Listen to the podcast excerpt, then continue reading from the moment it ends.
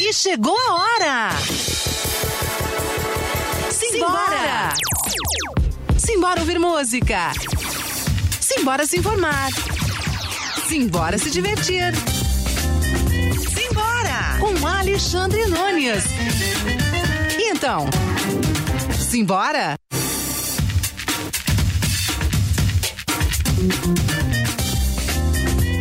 Salve, amiguinho! Salve, amiguinha! Começa agora para o mundo inteiro através da maior web rádio do Brasil. O quê?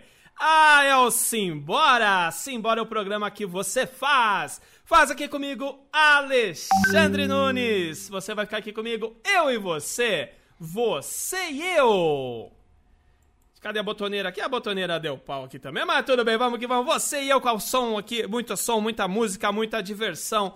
Nessa próxima hora nós vamos ficar juntinhos aqui batendo papo, ouvindo música. Meu convidado deu um sustinho, mas ele acabou de entrar aqui na sala que eu tô vendo o quadradinho dele. Já te ponho aqui na, na roda aqui pra gente conversar. Antes, deixa eu fazer aqui o meu preâmbulo aqui do Simbora de hoje. Bom, é, Formas de participar do programinha de hoje aqui. É www.radioconectados.com.br é a forma tradicional para você ouvir e também ver o programa, porque hoje a rádio também é imagem, né? Por que não? Que mais? Que deixa eu ver como mais. Facebook, tem Facebook também. facebook.com/barra programa Simbora ou então facebook.com/barra Conectados Rádio. Também tem o YouTube da Rádio Conectados. Vai lá, põe Rádio Conectados no YouTube e você vai achar a gente lá no YouTube também. Participa com a gente, manda pergunta, manda mensagem, faça como meu amigo Diego Reis. Diego Reis já tá aqui na live. Deixa eu pôr aqui, olha lá, Diego Reis, boa! Salve, Diego, grande artista que participou já dessa temporada de quarentena, essa temporada já do, do Simbora aqui em casa. Para quem não sabe, né, a gente normalmente faz o nosso programinha nos estúdios da Rádio Conectados nas colinas do Ipiranga. Mas com a pandemia a gente está aí fazendo de um jeito diferente. Nós, locutores da casa, estamos fazendo na nossa casa. Então, sempre pode um cachorro latir aqui na janela, uma criança gritar, pode acontecer alguma coisa, mas normalmente, por enquanto, poucos imprevistos estão acontecendo, graças a Deus. Bom, feito todo esse preâmbulo, tem mais uma coisinha para falar. Você que está vendo aqui na tela, do lado esquerdo, deixa eu ver se eu aponto certo. Olha, até que até eu tô quase acertando aqui, ó. Aqui tem um QR Code aqui na tela, tá vendo aqui? Escrito Doe. Para quê? Para o Alexandre? Não, não é para o Alexandre, não. Se bem que o Alexandre também precisava, mas não é para ele, não. É para as obras assistenciais da FUNSAI, Fundação Nossa Senhora Auxiliadora do Ipiranga, que está completando 124 anos de existência. A FUNSAI que mantém o projeto Conectados, da qual a rádio faz parte. Bom, já falei demais, agora é hora de apresentar ele, que é guitarrista, cantor, compositor e fundador da banda Hellis Pública. Curitibano da Gema. Ele está na estrada há 31 anos. Desde cedo entrou na música e formou a banda, onde fez o seu nome e constituiu uma carreira sólida, lançando oito álbuns e dois DVDs. Ele já tocou no Rock in Rio, já gravou em grandes gravadoras, fez turnê pela Europa, mudou de, de gênero musical, né? fez uma pausa dramática aqui, depois retornou, mas ainda continua navegando por várias vertentes. É com grande prazer que eu recebo aqui hoje ele, Fábio Elias. Deixa eu pôr o Fábio aqui. Aqui apareceu. Bom dia, boa tarde, boa noite, Fábio.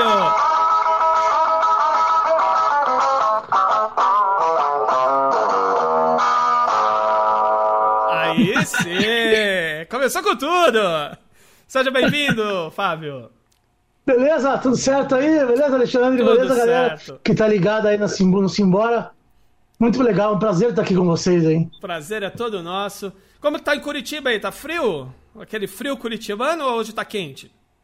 Mais ou menos, tá, tá, bom hoje, não tá nem calor nem frio, assim, essa hora, essa hora do dia já começa a ficar mais, mais tranquilo, assim, no, no, no, no meio-dia até três da tarde ali tava complicado, tava calor. Tava okay. E a gente não gosta de calor, a gente não gosta de frio, né? cara. Curitibano gosta de frio, Curitibano de verdade não gosta de calor. Não gosta de calor. Deixa, já que a gente entrou, já já já estamos atropelando tudo aqui. É, você sabe que vocês curitibanos têm uma fama assim, né, de ser se não pega elevador com, com, outra pessoa, se ela estiver dentro, não dá certo. Tem um monte de, de lendas urbanas, talvez, sobre os curitibanos. Defenda-se em 10 segundos, curitibano. É, eu não sou assim, né? Mas dizem que curitibano é assim, né? Eu nasci aqui em Curitiba, mas eu não sou, eu não tenho nada de curitibano, cara. Porque falam que curitibano não fala com ninguém, é, é introvertido, não, não, não entra na casa do vizinho, não faz amizade fácil, não sei. Eu, cara, sou contrário de tudo isso aí. Isso é contrário, né? Entendeu? Eu sou contrário, totalmente, cara. Assim, ainda, ainda brincaram que na, na pandemia ia ser fácil pro curitibano fazer isolamento, né? Porque ele já se isola normalmente, né? Imagina se, né? se, falar pra, se pedir para ele se isolar, então ele vai falar, oh, obrigado. Se falar né? distância, ó, vamos manter a distância de dois metros, vocês vão falar, não, peraí, é muito proximidade dois metros. pois é, mas não, o, o, Curitibano, assim, é por ser essa descendência de. Teve, assim, não, hoje em dia não mais, né? Já tem bastante gente de fora aqui e tal. Mas quando eu era mais, mais novo, quando eu era criança, é assim, muito tradicionalista ainda, aquela coisa da descendência europeia, de ucranianos, de italianos, de, de judeus e, e pessoas também de outras etnias, mas mas aquela coisa muito fechada, muito aquela, né, realmente é, o clima também eu acho que colabora para isso. É. Mas, cara, o Curitibano, eu, eu, tenho vários amigos aqui, sou daqui, conheço muita gente daqui, e, e realmente o que falam é pura verdade. Mas existem exceções, né, Fábio? Existem exceções. Eu tô brincando. Eu tenho muitos amigos aqui, adoro minha cidade, amo Curitiba. E assim, aqui, aqui tenho minha banda, meus amigos, minha família. É uma cidade assim, dentro do, do, Brasil, que é um país tão desigual, tão diferente, tão cheio de culturas também né, distantes uma da outra, a gente ainda, aqui ainda consegue é, ter uma, uma referência de, de rock, de, de cultura uma cultura diferenciada um pouco assim a gente tem acesso teve acesso a, a muito à cultura musical principalmente falando né Sim.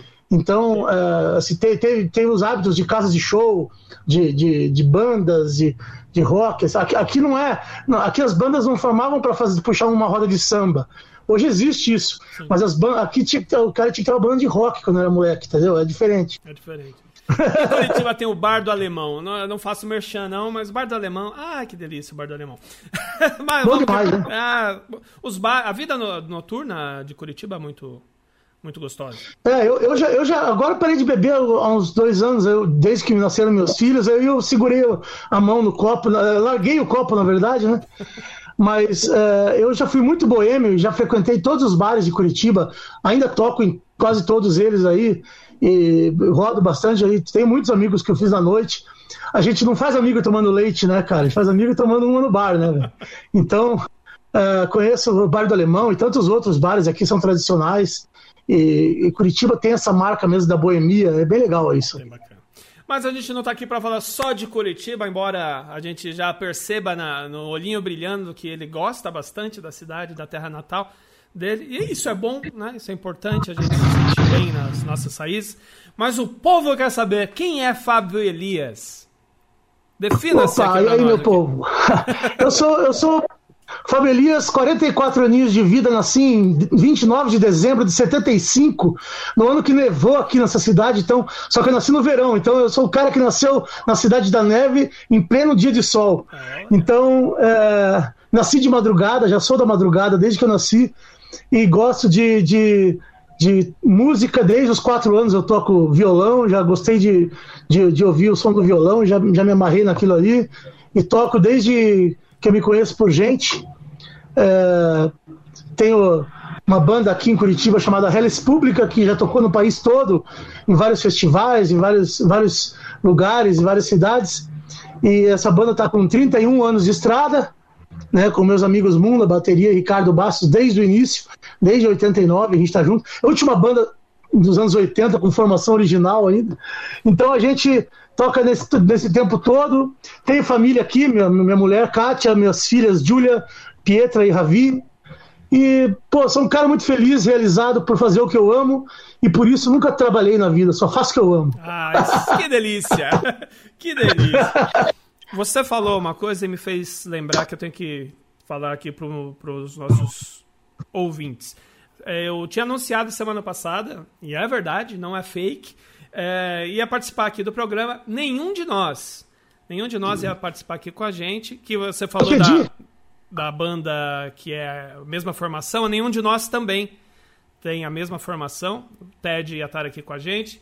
Só que eles lançaram o EP na sexta-feira e a agenda meio que atropelou, então a gente vai ficar um pouquinho mais para frente, mas muito em breve nenhum de nós também aqui no Simbora, que é uma baita de uma banda também. Grande abraço pro Tedi. Tedi é um amigão meu, a gente é amigo, conheço o Tedi há algum tempo também. Quando eles vêm pra cá, a gente sempre tá junto aí. Então, ó, um beijo, um abraço para nenhum de nós, grandes parceiros do rock brasileiro aí. E já que a gente tá nesse negócio de beijinho, de abraço e não sei o quê, um beijo pra Tassiana Barros, que foi quem indicou ah, aqui. Tassiana, nossa musa. Ah, Tassi, te amo, Tassi, minha querida. Mora no meu coração, essa é uma grande amiga. E ah, os amigos que a música nos traz, né, cara? São amigos pra vida inteira, né? Isso é muito bom. Vou começar por aí. Isso é muito gostoso. Eu falei pra Tassiana que ela vai ser uma fonte inesgotável de fontes pro, pro programa. Porque o Simbora é feito assim, é um que indica um, que indica outro, e aí vai. E aos pouquinhos a gente vai colocando na agenda todo mundo que é bom aí. Fábio, Legal, como valeu, você valeu. percebeu que era a música que ia nortear a sua vida? Desde cedo, eu fiz quatro anos de idade, como eu disse, no meu aniversário de quatro anos, um primo meu chegou aqui em casa, estava fazendo intercâmbio na época com um americano, o cara veio, veio lá de Ohio, no Ohio que eu parto, lá longe. E daí veio aqui em casa um, um, baita de um negrão, cara. Eu tinha quatro anos, era uma criança, então qualquer pessoa adulta era gigante para mim na época, né? E aí o cara sentou na, na, na, sala, aqui em casa mal falava português, imagina falar inglês, né? Aí o americano pegou e sentou num cantinho com o violão dele lá, meio isolado na festa, assim e tal. E sentou no, no sofazinho lá no, na, na, sala e começou a tocar violão. Cara, eu, eu não quis mais saber de, de jogar bola, de pega-pega, de esconde-esconde, de brincar com a, com a piazada, como a gente chama aqui em Curitiba. Não quis saber da piazada, mas eu queria ficar olhando aquele cara tocar violão, cara. Eu, aquilo foi que nem um raio na minha cabeça. Eu, essa cena eu nunca vou esquecer, esse momento da minha vida. Foi o divisor de águas ali. E dali em diante eu não sosseguei enquanto eu não, não, não escolhi o meu violãozinho e não fui atrás de, de, realizar esse meu maior sonho, né? Que era poder tocar. Que bacana. E a família Com oito anos eu ganhei, com oito anos eu ganhei um violão, um Giannini. E daí do, do Giannini eu já parti para um de Giorgio. E aí violão já não dava mais, eu queria uma guitarra, porque conhecia as bandas de rock nos anos 80 ali, comecei a. Eu tinha em 85, eu tinha 10 anos. Então em 89, quando eu montei a banda, eu tinha 13 para 14 anos. Era uma idade assim que, que sabe, o pai não dá guitarra para filho com 13 anos, mais na minha época, era um absurdo.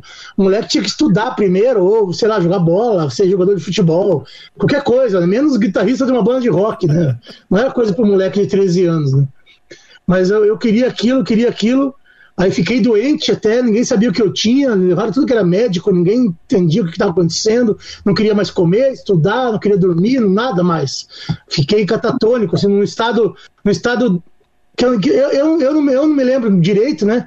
Porque eu estava assim apático, eu estava triste. Até que minha mãe me levou num médico homeopata da homeopatia, sagrada homeopatia, e o médico falou assim: não tem alguma coisa que esse menino queira muito que ele não tem, não? Daí minha mãe, ah, ele fica desenhando guitarra em tudo aí. Aí ele falou: experimenta dar uma guitarrinha pra ele, baratinha aí, pra ver o que, que dá. Cara, eu lembro, eu, eu, lembro que, tipo, sabe quando aparece assim, oh! Deus, Deus me ouviu, Deus ouviu minhas preces. E aí meu pai e meu padrinho foram numa loja no centro da cidade aqui, fizeram uma vaquinha, um comprou a caixa, outro comprou a guitarra, uma Giannini também, uma guitarrinha Giannini. E daí pra frente, meu amigo, ninguém me segurou mais. Aí a Rita Lee ouviu a sua história e gravou esse tal de rock and roll, né? A letra é, é igualzinha essa história. Brincadeira. Que legal, meu. Ô, Fábio, nesse, é, gente... as histórias são iguais, né?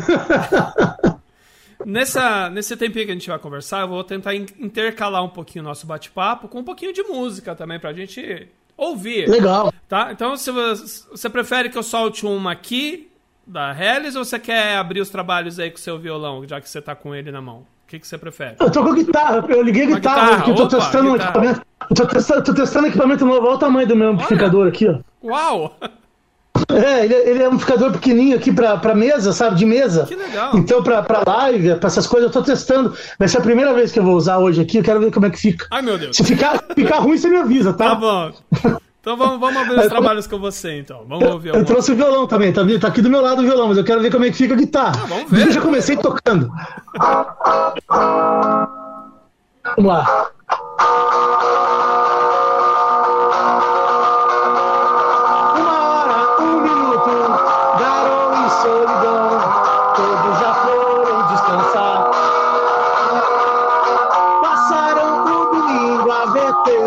Uma trabalhar. Segue a segunda-feira, livre a começar. Outra semana longe vai. Batendo ponto em ponto, escrevo sem parar. Tudo é garoto e solidão. O tempo vai mudar a visão, garoto e solidão. O tempo vai mudar, garoto e solidão. O tempo vai mudar, garoto e solidão. O tempo vai mudar, garoto e solidão. Garoa e Solidão abrindo os trabalhos musicais aqui no Simbora de hoje. Esse é um dos grandes hits da Hellis, né? É, essa música eu compus é, num domingo aqui em casa, assim. Meu pai vendo Fantástico, minha mãe na sala dormindo, encostada no ombro dele, aquele, aquela chuvinha, aquela garoa lá fora, um domingo bem chato, assim, eu em casa, querendo estar na rua com os amigos ou fazendo alguma coisa, estava um tédio, sozinho em casa ali, né? na verdade estava com meus pais, mas eu estava sozinho, sem meus amigos, sem, sem mulher, sem namorada, sem nada. Aí eu peguei, sentei, no, olhei no, no relógio, assim, no, do computador na época, tava uma hora e um minuto, 0101. Aí eu comecei a escrever, uma hora, um minuto, olhei para fora aquela garoa, garoa, solidão, e comecei a escrever estava sentindo naquele momento. E aí eu fiz essa, essa letra, né? E daí eu fiz ela a versão balada, ela, na, original, na original dela, ela, uma hora, um minuto, garoto e solidão. Aí os caras da banda chegaram e falaram, tá legal, velho, nós vamos transformar em rock isso aí. aí Vamos pôr uma É, que eu uma- bateria. é, eu fiz de madrugada no violão, não dá pra tocar horror aqui e tal. Mas ficou, aí a versão definitiva dela ficou com a Hellis Pública, gravada. A gente gravou ela no estúdio e, a Gazeta do Povo, que é um jornal aqui de Curitiba, lançou uma coletânea com várias bandas. E estavam as bandas mandando lá pra Gazeta do Povo suas músicas tal. E a gente mandou essa daí e saiu como faixa 1, faixa principal do, do- da coletânea. Foi um sucesso, tocou em todas as rádios, assim, foram encartados que 80 mil eh, CDs nesse jornal. Então a música assim estourou do, do dia para noite aqui para nós aqui na região. E aí chegamos em São Paulo, porque a terra da garoa é aí, né? Sim. Também aí chegamos em São Paulo com essa música, Kid Vinil ainda na época, Grande um saudoso Kid Vinil, na Rádio Brasil 2000, tocou a gente lá na, na- na- pela primeira vez em São Paulo, a música Garoa e Solidão, e daí a gente começou a chamar a atenção de várias outras rádios e emissoras e TV e tal, e a gente começou a, a, a crescer. Essa música, eu, eu posso dizer que ela tem um, uma força muito grande no nosso repertório e ajudou a gente pra caramba a alavancar nossa carreira. Eu vou aproveitar o gancho, eu vou tocar um trechinho dela aqui, que tem uma versão remasterizada, toda É. pomposa aqui. Eu vou, deixa eu aproveitar, deixa eu pôr ela um pouquinho. Eu já explico, já explico isso aí. Ó. então, então, então eu vou soltar aqui pro nosso público ouvir e a gente já volta com mais. Essa, cara, muita gente boa, já deu pra perceber aqui. Fábio Elias. Tem muita história pra contar, ele vai contar daqui a pouco. Ele deu. Ele deu uma sumida da banda, foi pra outra, foi para outras bandas, depois voltou. Daqui a pouco ele conta essa história. Primeiro vamos de Garoa e Solidão aqui, a gente volta já aqui no Simbora de hoje.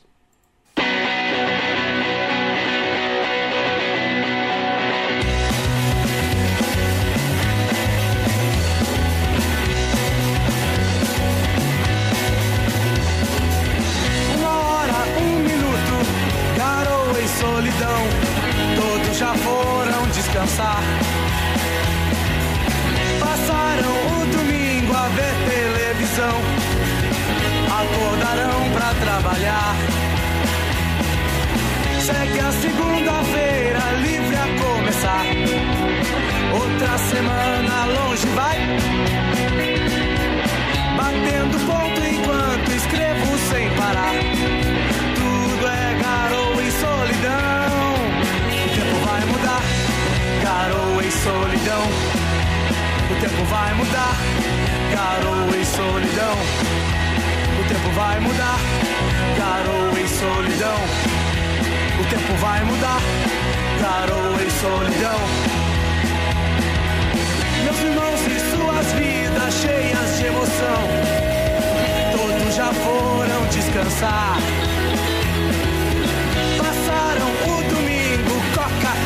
Com limão. Acendo um pra relaxar. Certo que sou o único a presenciar. Essa semana que inicia. Novamente os olhos teimam em fechar. Tudo é garoa e solidão. O tempo vai mudar. Garoa e solidão. O tempo vai mudar. Garoa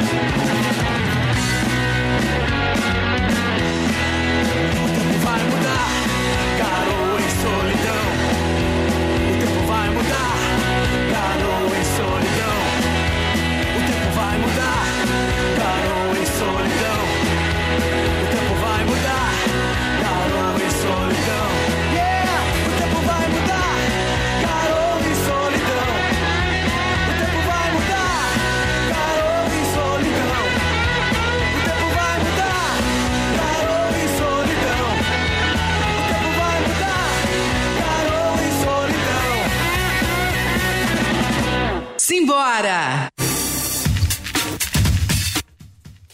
Tá aí, sensacional, garoa e solidão aqui no Simbora com o dono da música, com o autor e intérprete Fábio Elias. E como diz aqui, ó, na nossa live no YouTube, youtube.com.br conectados rádio, Alessandra Balestro, viva o rock nacional, tá aqui. Ela falando, quem mais tá aqui? A Lourdes Turque Valeu. também. Boa tarde, tá aqui também a Lourdes Turque de Santa Catarina. Quem mais? Opa! É, ah, tá, tá aí pertinho. Tem também a Almeirinda Nunes aqui também dando boa tarde pra gente. Quem mais tá aqui com a gente? Deixa eu ver aqui se eu acho aqui. A Gislaine Longani também tá aqui dando um salve. O Thiago Camilo, o Diego Reis. Todo mundo participando aqui da nossa. Uma galera aí, que legal. galerinha. Um abraço pra todos vocês aí. E depois o programa fica aí na nossa. Fica pra sempre, né? O pessoal vê on demand, não quando quiser, a hora que quiser. Deixa eu fazer uma pergunta pra você meio capciosa aqui. Não é capciosa, não, mas só pra você. Você falou que tem 46 anos, é isso? 44. 44. E aí eu tô vendo aqui que a Hellis tem 31. Aí eu tô fazendo É. as contas aqui, cara. Você começou cedo, rapaz. Começou cedo. Começando rapaz. cedo, né? E eu sou mais velho da banda ainda. Não, louco. que legal, cara. Então é, é- não, é, não é só uma parceria, são, é uma irmandade, vamos dizer assim. É, assim, o, o batera da banda, o Moon, ele já tinha uma bandinha na escola quando eu conhecia. Eu fui fazer o teste na banda do baterista que ele tocava, a banda Colapso. E aí, não, não passei no teste porque eu queria tocar rock, rock and roll e, e- e músicas minhas próprias, né? E eles estavam numa onda de tocar Oingo Boingo, eh, Midnight Oil, que eram bandas que estavam na moda na época ali no final dos anos 80, né? In Nexus, é, e, bandas assim do- de, de surf music que a gente chamava, né? Que nem é surf music, mas é, é aquele pop rock surf music do, do, do- do final dos anos 80 e tal. E eu não era, eu, não, eu queria tocar minhas músicas e Chuck Berry, é, Beatles, enfim, sei lá, rock and roll, né, meu? Eu queria tocar rock and roll e, e eu, eu, eu tava ouvindo muito aqueles, aquelas músicas da trilha sonora do, do filme La Bamba, lembra? Que tinha eh, Summertime Blues, a própria La Bamba, é, é, Come On Everybody e tantas outras, né? Clássicos aqui daquele, daquele filme. Eu, é, Buddy Holly, então eu tava nessa onda de rock and roll mesmo, né? O clássico mesmo. E eu queria montar uma banda de rock and roll de verdade. E daí os caras não me aceitaram e tal. Daí o um falou: Ah, cara, eu também não quero tocar essas músicas, eu quero tocar rock and roll também. Ele saiu da banda pra mon- ficar junto comigo. Eu falei: Ó, o cara saiu da banda pra montar uma banda com um moleque que ele nunca tocou. Ele acreditou em mim, sabe? Que Acreditou, né? nunca te- teve banda, ele já tinha banda. E aí, cara, faltou um baixista, ficamos procurando. Quem que vai tocar baixo com 13 anos de idade? Ninguém, cara, da nossa idade. Nem sabia o que era um baixo, né? Aí, eu- aí apareceu o Ricardo, que era meu vizinho aqui no, no, no prédio que eu moro aqui em Curitiba. Eu moro até hoje aqui. E ele, ele, ele, ele morava aqui no, no apartamento vizinho. E daí ele chegou com uma grana, assim, era aniversário dele. Falei, ô Ricardo, parabéns, tal, teu aniversário. O que, que você ganhou de aniversário? Falei, ah, ganhei um, pedi, pedi dinheiro, né? Não pedi presente, não pedi uma graninha, tô com uma grana aqui, que não sei, acho que eu vou comprar uma prancha de surf. Era o surf era moda na época, né? Falei, não, cara, não vai comprar prancha de surf nenhuma, você vai comprar um baixo. Porque nós tínhamos show no, no, no colégio, lá na escola que eu estudava. Tinha dia do estudante lá, uma, uma festividade dos estudantes. Amanhã tem show. Eu falei que a gente vai tocar e nem tinha banda direito ainda, nem tinha.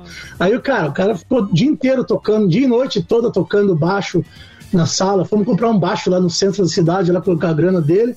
E ele nunca Ele tinha tocado to- baixo. Sem saber tocar, ele foi lá e tocou, cara. O cara é corajoso. E aí a gente tocou para aquele colégio, tinha acho que, sei lá, dois mil alunos no colégio todo. E a gente montou o equipamento ali e fez um mó sonzeiro, tudo, tudo errado, mas pra nós tava bom, né, velho? Mas é que é, é é uma história de banda de rock que, de cara de banda de cara de pau mesmo, né? Aquele filme Os Irmãos Cara de Pau serve pra gente. Então a gente pegou e, e dali, dali em diante, a gente já, como a gente já estreou pra, pra um monte de gente com essa cara de pau toda, né, cara? Só, po- só podia dar no que deu, né? A gente tá junto até hoje. Porque é Hellis Pública. Hellis Pública. É, eu tava lendo um livro uma vez, eu precisava de um nome de verdade pra banda, né? A gente tava com uns nomes ali meio bem ruim, péssimos, assim. E não tinha um nome que, que, que, que chamasse bem a atenção mesmo, e que alguém perguntasse o que é isso, né, que soasse pelo menos, né? E, e aí, pô, era bem na época da Guerra do Golfo, né? A gente tava navegando a Guerra do Golfo, Saddam Hussein com os americanos, né? O, o, o Bush lá, o Bush pai, né? E, e aí, porra, a gente. Eu lendo o livro do Albert Einstein. Deixa eu ver se eu tenho esse livro aqui. Peraí, deixa eu ver se eu acho esse livro aqui. Figura Fábio Elias aqui com a gente no Simbora de hoje, contando por que Hellis Pública. Banda Eu vou tentar achar o livro aqui, tô procurando, cara. né, tá lá procurando. Achei! Achou- Achei! Achamos o seu umbigo também na, na transmissão. Ah, mostrou meu umbiguinho, mostrou meu umbiguinho, ai que romântico. Olha lá o livro. Lá. Ó, tá esse livro live, aqui, ó. Tá. Deixa eu mostrar bem aqui. Aí, tá bom aí? Tá, aí sim. O livro, o livro Como, Vejo o Vejo o Mundo. Mundo, do Albert Einstein. E aí, aqui na página 11, eu acho, deixa eu ver, deixa eu ver se é na página 11 mesmo. Tem aqui um trecho dizendo assim, ó. A pior das instituições gregárias se intitula Exército. Eu odeio. Se um homem puder sentir qualquer prazer em desfilar aos sons de música, eu desprezo esse homem. Não merece um cérebro humano, já que a medula espinhal o satisfaz. Deveríamos fazer desaparecer o mais depressa possível esse câncer da civilização. Detesto com todas as forças o heroísmo obrigatório, a violência gratuita e o nacionalismo débil. A guerra é a coisa mais desprezível que existe. Eu preferiria deixar me assassinar a participar dessa ignomínia. Cara, isso aí foi pra mim assim, pra um cara que já não gosta muito de, de, de, de quartel, de tava né, prestes também a, a dali um tempo ter que se alistar. Eu já ouvi medo, no Ira, né? aquela, eu quero pegar? lutar, mas não com essa farda. Então, pô, aquilo tudo me, me mexeu muito comigo. E eu falei, cara, a guerra é desprezível, cara. A guerra é desprezível. Quem vai pra guerra é o povo. Quem vai pra guerra é o povo. A guerra é desprezível. Quem vai pra guerra é o povo. Quem faz a guerra mesmo fica lá no seu bunker, lá atrás das suas mesas, se protegendo, enquanto o povo vai lá pra linha de frente levar tiro, levar bomba. Então, os povos se matando por causa do, do- do- do- dos anseios e por causa dos, do poder da, da- na mão de alguém, de algum tirano, de algum Hitler da vida, né? De algum, de algum fucking nazi desse. E aí, porra, eu, eu fiquei com isso na cabeça, daí pensando, se a guerra é desprezível, ela é, né, procurei uma palavra ligada ao desprezo, né, a, a a esse ódio da guerra, eu achei a palavra reles. E, e o, que vai, o que é do povo é público, daí reles público, público, reles, mas reles público não acaba legal. Aí eu coloquei reles pública já era 90, 91, o Collor de Mello sofreu impeachment bem na época, então a gente vivia uma reles pública, e daí, cara, eu falei pro, pro, pro um amigo meu aqui do bairro, um punk aqui do bairro aqui, falei, cara, tem um nome pra banda aqui, cara, reles pública. Ele pegou, eu expliquei mais ou menos essa história pra ele, ele pegou e foi lá e pichou no muro da casa de um brigadeiro da aeronáutica que mora aqui perto, o cara pichou lá, uma reles pública gigante no muro da casa dele. Aí o cara, Cara, esse- esse- essa pichação saiu no jornal Correio de Notícias, que era um jornal que circulava aqui em Curitiba. E meu pai assinava esse jornal. Meu pai leu assim e falou: Pô, Fábio, me acordou com o jornal na cara, me batendo. Você quer ser preso? Porque meu pai, imagina, meu pai veio daquela geração da- do regime militar ainda. Ele não podia falar nada do exército. Isso aí era, né, era torturado, preso, perseguido. E, só que a gente já não estava mais vivendo a ditadura. E eu peguei e levei o jornal na cara meu pai falando: você vai ser preso, os militares vão aqui te pegar. E, ah, meu Deus! né? Que desgosto para um filho, que desgosto para um pai, esse filho. Eu falei, pô, pronto, né, cara? Tem uma- uma- um nome que na primeira pichação do muro já saiu no jornal, meu pai não gostou, e é esse o nome da banda. É rock and roll puro. É puro rock and roll. É puro rock and roll, cara, o nome desse. Essa história é puro rock and roll, cara. Aí eu falei, esse é o nome da banda. Daí foi ficando, a gente foi, fez um show, botei no cartaz lá, Hellis Pública. E até hoje me perguntam o que, que é, eu tenho que contar essa história, mas é uma, é uma história pra se contar, né? Ah, com certeza. E tem que sempre estar com o livro na mão, porque prova que faz parte, né? Essa, esse trecho aí do Einstein. É, É, eu aqui, vou, ó, vou fazer, aqui, ó. cometer um pleonasmo gênio Albert Einstein. E aí, Fábio, assim, aí começou assim, meio que já começando. Primeiro público, duas mil pessoas cá entre nós. Hoje em dia é difícil, né? Você fazer um É. show com duas mil pessoas hoje. Hoje, hoje em dia é impossível, né? É, hoje é impossível. No máximo uma livezinha assim, pra pegar um- uma meia dúzia ali. E aí vocês foram crescendo, né? For- Foram ganhando corpo, foram ganhando nome né, em Curitiba. É, como que vocês começaram a ver assim que, opa, opa, aqui já isso aqui já não, não, nos pertence só a gente. A gente tá começando a tocar aqui, tocar ali, estão chamando a gente ali. Você lembra assim, de um marco? Cara, eu, eu lembro quando a gente é, começou a fazer as primeiras viagens por perto aqui e tal, mas de repente a gente foi chamado para tocar no Goiânia Noise Festival, em Goiânia. Cara, nunca, nunca tinha ido para Goiânia. Para mim, Goiânia era a terra da música sertaneja. Não conhecia nada de Goiânia. Não, não- não- não sabia de banda de Goiânia que veio. Sabia das bandas de Brasília, ok, mas de Goiânia. Aí, pô, vamos pra Goiânia. Pegamos, entramos num ônibus, viajamos o dia inteiro, cara, pra Goiânia. E, cara, chegamos nesse festival, tocamos lá, cara, foi um arraso show. Fomos a sensação do, do lugar, assim, cara. Acabou o show, veio olheiro de gravadora, Universal Music, Sony Music, sei que lá Music.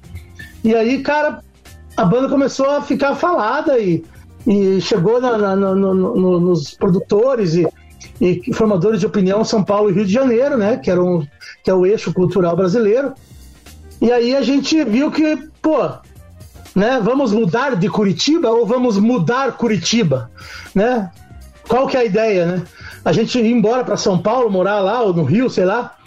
Então a gente até tentou ir para São Paulo e morar em São Paulo e morar no Rio, mas, não, mas a gente viu que não adiantava a gente querer mudar de Curitiba. A gente teria que mudar Curitiba. A gente é uma banda de rock daqui. Sabe, toda, os Beatles é a, é a banda de Liverpool, o The Who é a banda de Londres, o. sei lá, os, os, os Smiths, a banda de Manchester lá, sei lá de onde, é, o Oasis, né, de Manchester, e, e várias bandas que, que, que são símbolos das suas cidades, né, que, que cantam sobre o seu quintal, sobre a sua garoa, sobre a sua solidão, sobre os seus, seus, suas lucubrações, suas viagens, suas bebedeiras de rua, suas namoradas daqui. É, a, gente, a, gente, a gente tem o cheiro dessas ruas aqui, cara. Então a gente é uma banda de rock daqui. Cresceu nessas ruas, batendo perna e bebendo garrafa de vinho barato e fazendo letra de música e vivendo, vivendo isso aqui, entendeu? Então a gente tem, a gente não poderia é, sabe, Curitiba nunca teve uma banda de rock. Qual que é a banda de rock de Curitiba? Não tinha. Até a gente aparecer. Então, hoje, se você perguntar pro Nazi do Ira, pro Tedido Nenhum de Nós, pro Beto Bruno do Cachorro Grande, pra Tassiana Barros, pra sei lá quem, pro Marcelo Nova da Bahia, quem que é a banda de rock de Curitiba, os caras vão falar da gente, entendeu? Se você perguntar para qualquer jornalista quem que é a banda de rock de Curitiba, que saiu, que, que mostrou Curitiba para o mundo primeiro, teve até um especial no Multishow uma vez, apresentado pelo Beto Lee, filho da Rita Lee, e que era sobre as bandas do, do Brasil, né? né? Mostrando as bandas de cada região. E quando foi, chegou aqui no Paraná, não tinha banda nenhuma. E a única banda que falaram foi da gente. Ah, o, Paraná, o Paraná ainda está, está começando a exportar a sua, o seu rock, mas tem uma representante muito fiel ao rock paranaense, que é a Hellis Public. E pá, e mostrou a gente lá no Multishow, pro Brasil inteiro. Quer dizer, na época que não tinha internet, não tinha nada disso. A gente era conhecido porque aparecia na televisão, ou não saía no jornal. Então, é, a gente, é, assim, devido a muita, muitas viagens de ônibus para Goiânia, para Bahia, para Porto Alegre, teve um ano que a gente foi 10 vezes de busão para Porto Alegre, entendeu? Para tocar. Então a gente não tinha preguiça, meu. Vamos lá, vamos, vamos ralar o rabo na estrada. Vamos, partiu, velho. Pega a guitarra, um jogo de corda, reserva e um, um pedal de distorção e vamos embora, velho. Entendeu?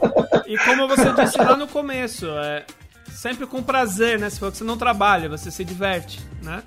Claro, cara. Nossa, era, uma, cara, era o melhor momento da vida saber que ia viajar com a banda pra estrada, velho. Ficava esperando. A hora que chegava em casa, já ficava esperando a próxima.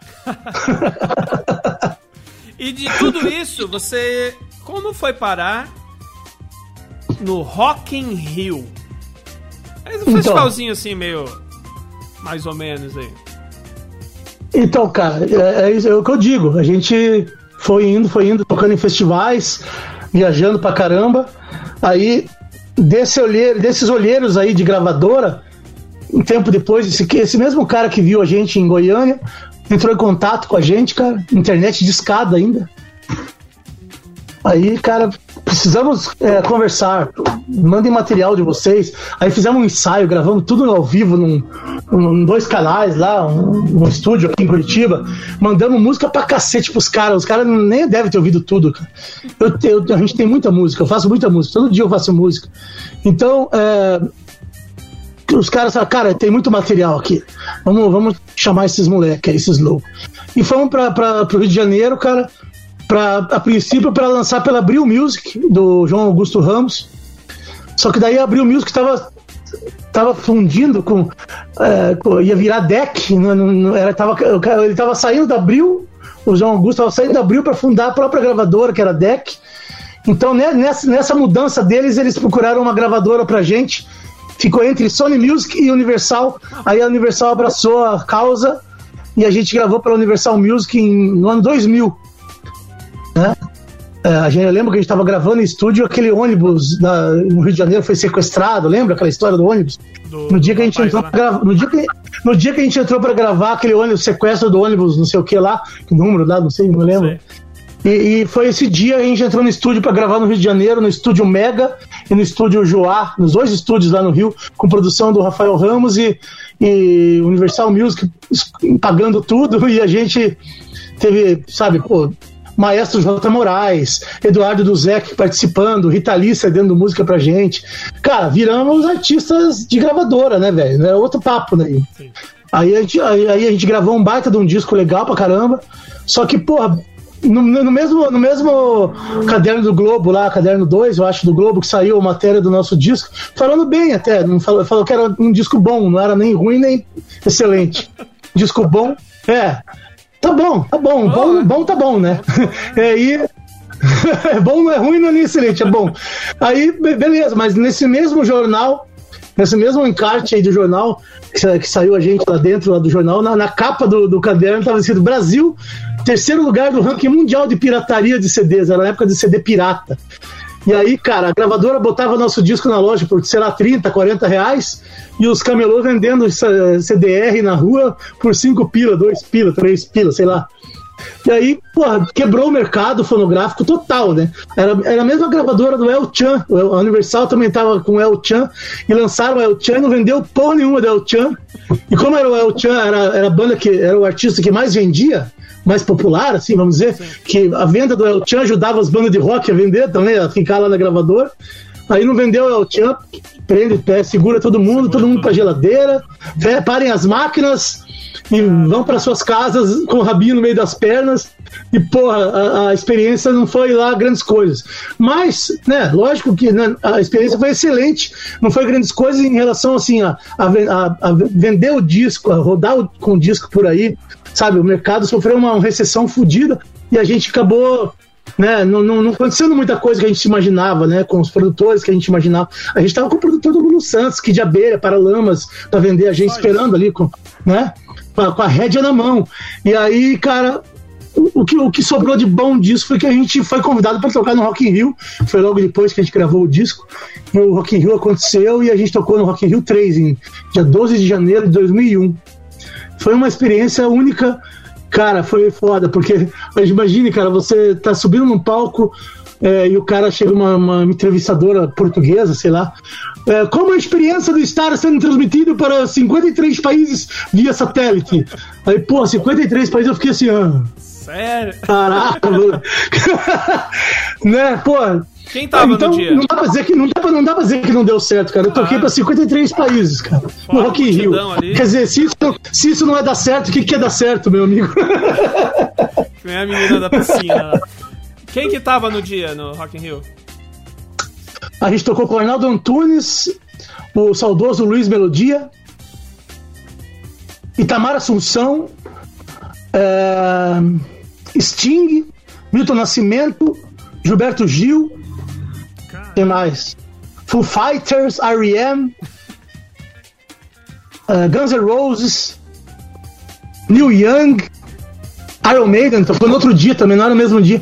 Mas teve Iron Maiden, teve um monte de banda, Megadeth, você não lembra, cara. Era banda pra caramba, era, era um, porra. Se eles estão dando entrevista hoje, eles estão falando a mesma coisa também. Tinha a Hellis Pública, tinha a Megadeth. Pode crer que eles vão lembrar da gente, é, com certeza. Com certeza. Salvador do Caculeta aqui com a gente também. Um abraço, Salvador, grande Salvador, meu amigo. É, o... Deixa eu entrar num assunto meio polêmico aqui. Que você fala, roqueiro, do sertanejo, fala sertanejo. Você é roqueirão, levou jornalada do violão, pai. E aí você de repente se acorda num dia e decide migrar para o sertanejo. Como foi isso, Fábio? Não então, deve ter sido assim de um dia para o outro, né? Mas como foi? Não, a música sertaneja sempre fez parte da minha vida, da minha família, né? Minha família é toda do interior do Paraná. Meu pai nasceu em Venceslau Braz, no norte do Paraná. Minha mãe é de interior de São Paulo, de uma cidade chamada Avaré. Avaré. Minha mãe é de Avaré, meu pai é de Venceslau Brás, ele perto de, de Ourinhos, Sengesa, Santo Antônio da Platina, aquela região ali. E aí é o Norte Velho, que a gente chama Norte Pioneiro do Paraná. Aqui. Então lá, cara, é, não existe rock, lá é música sertaneja música caipira, né? Música caipira mesmo. E aí a gente. É, Chitãozinho Chororó é de uma cidade perto ali, Astorga, né? É, o Zé Rico também é de terra, terra Boa, se não me engano, ali perto também. Então, é, assim, a música sertaneja, a música caipira, é uma música nossa aqui do Paraná, de, de São Paulo, interior de São Paulo, é muito rica, muito viva na, na, na nossa cultura. Então, eu, eu, eu, eu, cresci, nasci em Curitiba, cresci em Curitiba nessas ruas, respirando rock and roll, querendo uma banda de rock and roll, mas dentro de casa, com meus pais, nas rodas de família, era era música caipira que rolava, era música sertaneja. Eu sempre eu cresci ouvindo. O meu avô, meu avô adorava aquelas duplas, né, antigas, Tonico Tinoco, Zilo e Zalo, Liu e Léo, e, né, Jacó Jacozinho, e tantas outras duplas que meu avô gostava de ouvir e Palmeira e Biá. Nossa, é, eu, eu, cresci ouvindo muito essa música. Meu avô e meus pais sempre me, me, me colocaram essa música para ouvir naturalmente, sem forçar nada. Sim. Era uma coisa natural. Então eu, eu aprendi a ouvir e gostar daquilo. Era uma coisa que é uma coisa que me remete à minha infância. A- As férias da escola eu ia para o interior lá, não, ia, não ficava aqui em Curitiba. Eu ia pisar na terra, ia nadar no rio, eu ia caçar eh, passarinho de estilingue, sabe? Eram essas coisas. Eu, eu tive essa infância no, no, no mato, na roça, comendo na marmita e, e andando com bornal para ajudar os boia fria. Eu Ficava lá, eu gostava disso. Eu sempre, eu, eu, eu tenho essa formação também na minha vida. Então eu era um, um cara urbano que, que ia pro, pro pra, eu lia os gibis do Chico Bento, aquele primo da cidade que ia ver o Chico Bento no interior. Eu me sentia assim, cara, meio Chico Bento e meio primo da cidade, sabe? Então, é, eu, eu, pô, fui pra. Eu, eu, eu tava. Era uma época também ali que, que a Redes Pública já tinha tocado em Rock in Rio, já tinha feito um monte de coisa já. E, e o rock tava assim, bem em baixa mesmo. Os shows começaram a ficar vazios. A galera que tava indo no, que ia nos shows da Hellis começou a frequentar Woods, né? Saiu, do, saiu do, do- do- dos bares de rock para ir pegar mulher no outro bar lá. Então, é, é. o sexo que move a, a- a humanidade. Então, o rock, o rock já não tinha mais aquele apelo todo. A música sertaneja veio com um discurso mais jovem, vamos beber e cair, levantar, e farra, e pinga, e foguete, e né, vamos aí fazer uma festa lá no meu AP, pode aparecer, não sei o quê. A música sertaneja se aproximou da, da música urbana, do, do, do jovem urbano e, e acabou cativando esse público. E eu estava em São Paulo na época, tentando a vida aí, né, morando ali na, na- no Bexiga, num, num flat ali. E aí, cara, eu tinha um pendrive com várias músicas minhas gravadas ao violão e voz, só música sertaneja, né?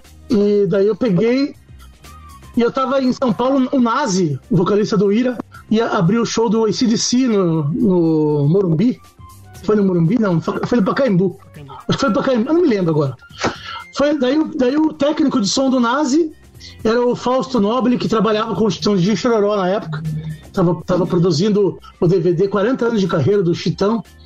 E aí o Nazi falou, Fábio, mostra tuas músicas sertanejas pra esse cara aí, que ele é produtor fudido aí, de música sertaneja e tal.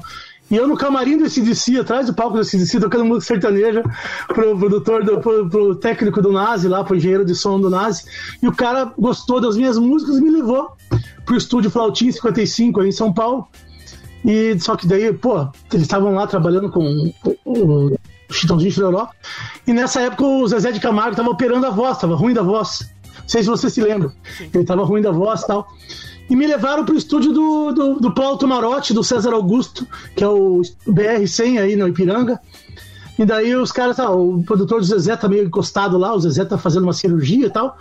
Então o cara tá lá meio paradão, vamos levar ele lá então. Daí me levaram para conhecer o produtor Zezé de Camargo. E o cara falou: vamos aí, vamos gravar. O cara é legal, o cara tem músicas boas, é tudo música dele. O cara é comunicativo, canta, toca, compõe. Bora lá, Fábio. Eu falei: bora lá, vamos trabalhar, velho. Preciso pagar as contas e que o, o mês, o fim do mês tá chegando. Então, então, bicho, fui lá, fui trabalhar, fui fazer música sertaneja, fui trabalhar, rodei. Rodei muito, cara. com- Fiz dois CDs. Deixa eu ver se eu acho aqui meu CD da sertaneja pra te mostrar. Esse é o Fábio Elias aqui no Simbora de Olha lá, você Olha aqui, meus, dois discos. Esse aqui foi o primeiro. Esse aqui foi o primeiro. Me deu um pedaço teu. Né? Eu tô ainda com cara de roqueiro aqui é rock ainda. roll ainda, né? Aham. E esse aqui é o segundo, que, eu- que eu já tô mais caracterizado de cowboy fora da lei aí. Eu fiz esses dois discos gravados pelo Plauto Marotti, né, produzidos pelo Plauto Marotti, com, com o arranjo do, do, do Márcio Marotti, e vários músicos, o guitarrista do Leonardo, Leonardo, o sanfoneiro do Bruno Marrone, o Agostinho, pô, só músico fera, né, que tocou comigo. E aí, cara, eu gravei várias músicas aí, minhas mesmo. Não queria gravar nada de outro artista para fazer sucesso em cima de ninguém, não. Tentei com minha música mesmo. Cara, rodei muito pelo país todo. Foi uma experiência. Me levava a lugares, o sertan... a música sertaneja me levava a lugares que o rock nunca havia me levado. Entendi. O interiorzão do Brasil, meu, cidades pequenas, onde o povo tá lá esperando alguém chegar para cantar para eles, cara. E eu não sei se é É, uma é impressão maravilhoso. minha, Fábio, é, vendo de fora, me parece que o, a estrutura em si do sertanejo é bem melhor do que a do rock. Assim, de, de Sim, palco. e, e quem e quem inventou isso foi o rock, né? Sim, exato. Quem inventou show com telão, com explosivos, com cara flutuando, com, com né, pirotecnia e os cambal todo, foi o rock and roll, foi o Kiss, foi, sei lá, várias bandas dos anos 70 ali, né, Rolling Stones e tal. E o sertanejo, o que os caras fizeram foi pegar essa, essa, essa, esse showbiz todo e, tra e trazer para aquelas duplas e mudar um pouco o discurso, em vez de falar sobre a terra, sobre a coisa simples do, do, da, da, da, vida da, do campo. Não, eu, chegamos na cidade, vamos pegar a mulherada e vamos sair do corpo. é, é bem isso. Ô Fábio, esse violão aí que você pegou não vai passar em column, não. Pega ele aí, vamos, vamos ouvir alguma coisinha aí do, dessa, dessa sua. Deixa eu tirar o BG aqui, peraí. A primeira música que eu aprendi a tocar foi essa aqui, ó.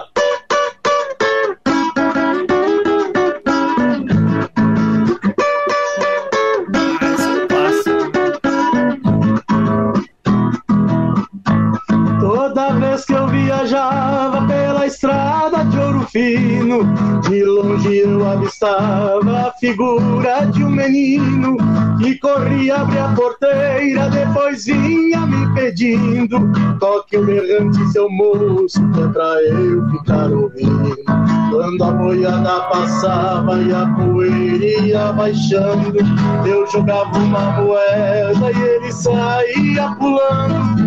Obrigado, boiadeiro, que Deus vai acompanhando, pra aquele sertão afora, o berrante ia tocando.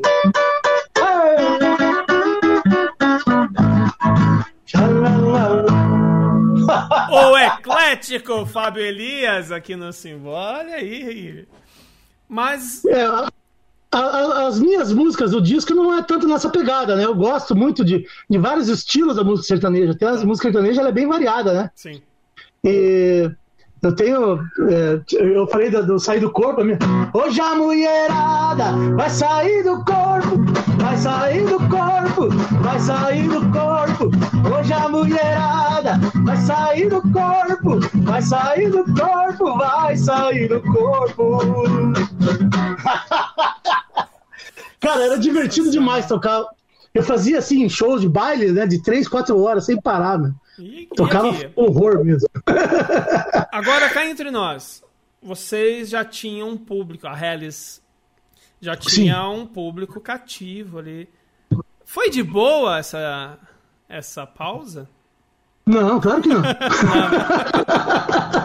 Cara, tomei porrada pra caralho. Eu, vou, vou te encontrar na rua, vou te matar, seu traidor do movimento. Nossa, cara, era, era, era difícil a minha mesmo, vida. Assim, é... Não, não, eu recebi ameaças sérias da família tal, até, até tive que fazer uns BO ali, tá? Na época foi foda, Caramba, não foi fácil. Mano. Não, não, foi complicado aí, Alexandre. Não foi assim divertido só, não. Teve a parte que muita gente se, ah, pô, o cara fazia rock, agora tá fazendo sertanejo, se vendeu. Eu falava, galera, eu tava tentando vender rock, vocês que pararam de ir no meu show. eu tava vendendo rock até agora. Agora eu preciso vender sertanejo, que é o que estão comprando. Se daqui a pouco quiserem, eu vou ter que fazer. Eu vivo de música, cara. Eu não tenho outro, outro. Não quero viver de outra coisa. Não quero ser doutor. Não quero sentar numa mesa de escritório. Não quero nada. Não quero ser locutor de rádio. Quero cantar no microfone, num palco, velho. Quero lançar disco. Quero tocar, viver de música. Todo mundo tem dois empregos. Todo mundo pode ter um emprego de dia, um de noite. Ou, né, tem gente até que tem uns empregos meio na suspeita da noite. Mas tudo bem. É, é, eu, eu tava fazendo música, meu. Tá? Eu troquei uma música por outra música, entendeu? Só mudei o ritmo. E já fui assim, cara, fui rechaçado, fui detonado, fui humilhado. Fui, nossa, mas, mas aquilo ali, o que não me matou, o que não me, o que não me mata me deixa mais forte, né, meu? Então aquilo, eu, eu, fui, eu fui entendendo também. Eu sabia que aquilo ia causar um desconforto também, já estava preparado. Mas, cara, foi o maior aprendizado, foi o maior lição que eu ganhei na minha vida foi ter ido fazer música sertaneja, foi ter ido conhecer, conhecer esse Brasil, esse povo, essa galera que, que cara, é, eu não, eu não conheci quando eu tive 20 anos de banda, enquanto eu tive 20 anos de rock, eu não tive muita experiência que eu, que eu fui ter depois desses três anos envolvido com música sertaneja. Então eu não me arrependo de nada, eu faria tudo, tudo outra vez. Isso é a melhor coisa. Sabe? Isso é a melhor coisa. É. Eu, eu aprendi, eu aprendi a, a vender meu negócio, a, a trabalhar melhor meu negócio, a ser produtor das minhas coisas, ser dono da minha vida, do, do meu, da minha carreira, sabe, sobre administrar melhor isso. Perdi todo tipo de preconceito que eu tinha também, sabe? Tinha, eu nunca tive preconceito Tá, mas todo mundo tem preconceitos, né? Mas eu, eu acabei me elim- eliminando todo aquele resquício de preconceito que sobrava, sabe? Não tem nada a ver ser preconceituoso, com, ainda mais com música ou com, com qualquer coisa, qualquer né? coisa, Burrice com ser preconceito. coisa, E, cara, então, é, foi, para mim foi uma experiência que inesquecível, rica, e eu só agradeço a Deus por poder ter feito isso e ter aprendido tanto com isso. Cara, o programa tá quase acabando, mas é. Resumidamente, como foi daí o retorno pro rock? Aí eu, aí eu fiquei com saudades da banda, né? Ah, Falei, ah, cara, chega, não aguento mais. É, Aí no mercado, no mercado sertanejo também tem, tem o lado ruim, o lado podre também, que daí tentaram me sacanear. Eu investi uma grana para fazer um show lá no Rio de Janeiro, no interior do Rio lá. Que, ia- que ia bombar a região inteira, tava divulgando em rádio, tava fazendo um negócio.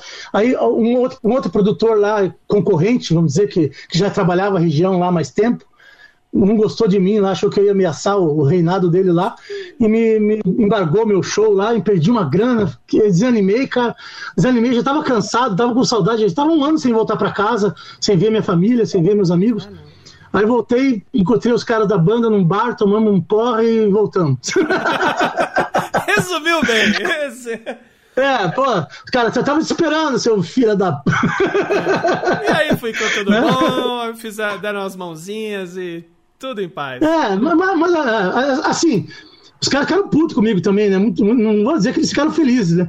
Mas quando Você eu voltei, ficaria. eles também estavam com saudade. de- Depois de três anos sem tocar, a gente precisava dar esse tempo também, cara. Foi bom, Bom, pra, né? pra Bom- banda dar esse tempo, relação. sabe? Pra todo mundo. Pra todo, da- pra todo mundo da banda poder evo- evoluir para um outro lado, cuidar um pouco do- dos assuntos pessoais, da família, eu crescer como profissional, como pessoa, cada um ali da banda. Sim. Que a gente, só, desde os 13 anos, nunca tinha parado, cara. Não, Tava precisa. cada um com 23, 20, né, tá, tava todo mundo com 33 anos, já casados, com filhos, e não tinha parado ainda com aquela. história, Tava achando que tinha 15 anos ainda. Então, de repente, a gente teve que dar essa parada para dar uma, uma refletida sobre tudo, sabe? Às vezes é bom uma ruptura, na, na- na- na- até uma briga no casal é bom para poder fortalecer o relacionamento, entendeu? Fábio, você vai ter que voltar em outra oportunidade, cara. Porque, ó, tem um roteiro aqui, ó, tem duas páginas aqui de roteiro. Só me chamar, É, cara. né? Chama semana que vem, eu volto. Não, mas não, não digo semana que vem, mas você volta, com certeza. Volta, Porque chamar você quando é quiser, tô pronto. incrível. Vamos ouvir mais música, vamos ver se a gente junta aí a galera toda da Hellis Pública. Pra te achar, como faz? Quero Eu não, vou ouvir... tocar, vou tocar. Eu vou tocar tudo outra vez, que essa música que eu falei. Que eu faria tudo outra vez, essa fiz essa música pra isso. Ô, Fábio, Fábio. Fábio, antes de você tocar, deixa, antes de você tocar, deixa eu só fazer assim. Eu vou Oi. fechar o sinal da rádio e a gente continua na live, porque eu tenho o prefixo da rádio pra tocar. A gente Tá. continua aqui no YouTube e no Facebook da Rádio Conectados do Simbora, tá? Deixa eu só me despedir bom. aqui do pessoal da Rádio Conectados que tá aqui ouvindo em radioconectados.com.br. Espero que você tenha gostado do programa. Em breve ele vai estar em podcast também, vai estar nas nossas páginas. Espero que você tenha curtido esse Simbora. E semana que vem tem mais Junior Vila. Semana que vem no Simbora. Para você que está acompanhando na radioconectados.com.br, a maior web rádio do Brasil. Quer conferir a última música do, que o Fábio vai tocar aqui? Corre lá na- no facebook.com/barra programa Simbora ou no YouTube da Rádio Conectados e curta lá. Tchau!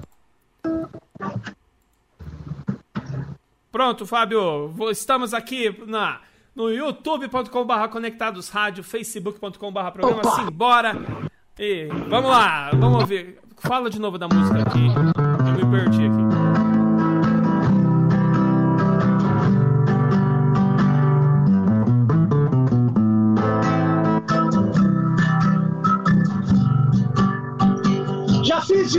Nessa vida e só queria dizer pra vocês.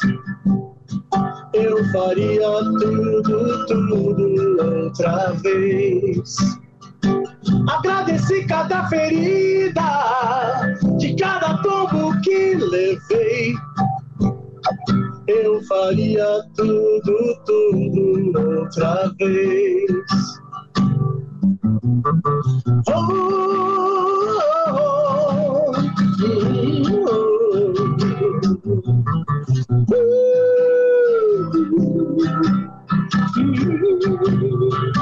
Tome poeira da estrada, dormi sozinho em motéis. Eu faria tudo, tudo outra vez. Dessa terra e na raiz eu penetrei. Eu faria tudo, tudo outra vez.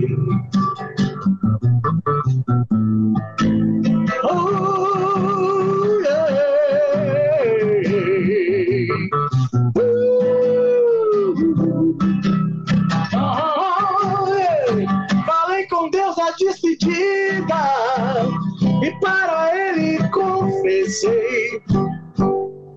Eu faria tudo, tudo outra vez. Já fiz de tudo nessa vida e só queria dizer pra vocês: eu faria tudo, tudo outra vez. Eu faria tudo, tudo outra vez. Faria tudo, tudo outra vez. Yeah.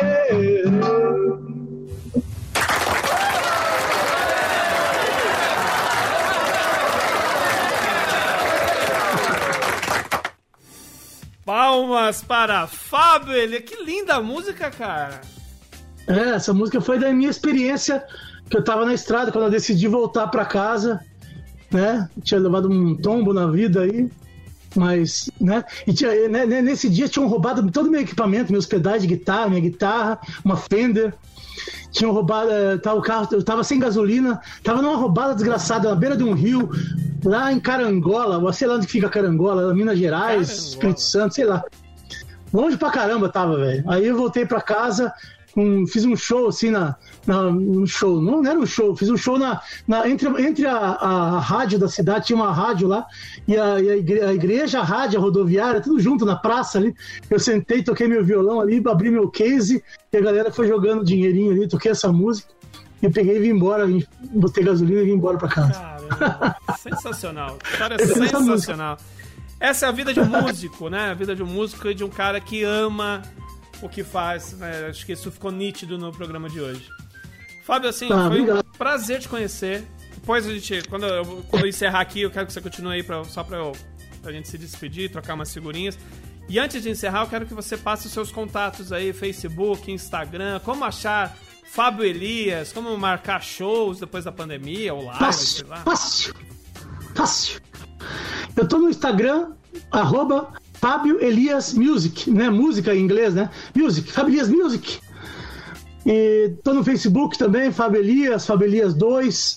É, tem uma, uma letra F, assim, uma runa do, do F, assim, sabe? Ali é o Fábio Elias. Um e o Fábio Elias 2 é minha carinha, bonitinha lá, esse sorriso Sorriso fácil. É, e, e vem em mim que eu sou facinho de, de, de conversar. É, pode me chamar inbox ali mesmo, eu passo meu contato. Tem meu WhatsApp também lá no meu Instagram, que é contato para shows, né? Tô fazendo serenatas aí também, agora nessa época de pandemia. Então, é, me virando com serenatas, fazendo alguns shows, alguns barzinhos, assim, voz e violão ainda, enquanto é permitido, né? Enquanto estamos bandeira amarela, acho que vai mudar para laranja já, pelo jeito. Que tá voltando com toda essa pandemia aí, do Janho. Mas então, enfim. É, quem quiser me chamar para tocar ou fazer uma live, eu posso. Eu fiz também muita live, sabe, Alexandre? Né, Nesse, nessa, esse ano aí, é, o pessoal fazia uma reunião em casa, assim, um churrasco em casa para família, no aniversário de alguém, ou aniversário de casamento, ou aniversário da mãe, do pai, do avó, do tio, sei lá. E aí eu reunia o pessoal na, na churrasqueira de casa, ligava lá o computador lá no, no, no Messenger do, do Facebook, que é uma transmissão melhor. E aí eu fazia um show ali pela live, os caras ligavam as caixinhas de som, entendeu? Dá pra fazer assim também. Tô vivendo da minha música, vendendo minha música e do meu, meu trabalho dessa forma, né? Show. Online, virtualmente, por enquanto, né? Fazendo muitos trabalhos virtuais. Também encomendas de música, se você quiser pedir uma música tua especial, ó, pô, meu, meu namorado gosta dessa música, minha namorada gosta dessa música, eu gravo, tem problema, entendeu? Eu gravo um vídeo, falo o nome da pessoa, dedico a música pra pessoa e assim vai. E vamos se virando, se reinventando nesse mundo louco, dessa novo normal que estão falando aí, que eu não tô entendendo nada. Show de bola, tá aí. Tudo que é lícito o cara tá fazendo pra ganhar uns troquinhos aí com a música, né? Que isso que importa. É, exatamente. Certo. Cara, foi um prazer te conhecer, foi um prazer bater esse papo. Espero que, que a gente mantenha esses, esses laços aí né? e a gente. Acabando aqui o programa, eu me despeço do pessoal e a gente bate mais um papinho aqui, só nós dois aqui, pra gente alinhar. Legal, bem que a Tassi me falou, mesmo, Tassiana Barros falou, cara, ele é muito bom entrevistador, e Ah. realmente ela, ela tem razão. Ah, Parabéns, velho. Tassi, obrigado aí por, por essa simpatia que você indicou aqui e a gente vai trocando figurinhas. Deixa eu me despedir do pessoal então. Terça-feira que vem, 18 horas, a gente tem mais um encontro marcado aqui com o Simbora. Beijos, abraços, aperto de mão. Eu sou Simbora. Alexandre Nunes e estou indo. Simbora!